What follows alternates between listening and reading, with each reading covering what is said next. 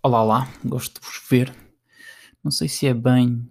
Então, dei por mim a questionar, e não sei se também já aconteceu convosco. Mais de metade da minha biblioteca é de literatura ocidental, principalmente a literatura hum, dos Estados Unidos. É engraçado perceber que um dos princípios, ou o core da literatura dos Estados Unidos, tem muito que ver com o American Dream, não é? Com conseguir, com hum, tentar, com fazer, com construir, com, com, com competição.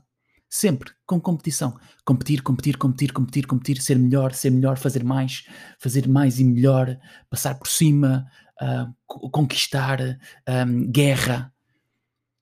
E é engraçado perceber que eu próprio, de alguma forma, porque nós somos aquilo que nós lemos, inconscientemente agreguei essa atitude. E é engraçado perceber que me esqueci do mais importante. Na verdade, competir quer dizer to meet, come together. Quer dizer, na verdade, procurar junto.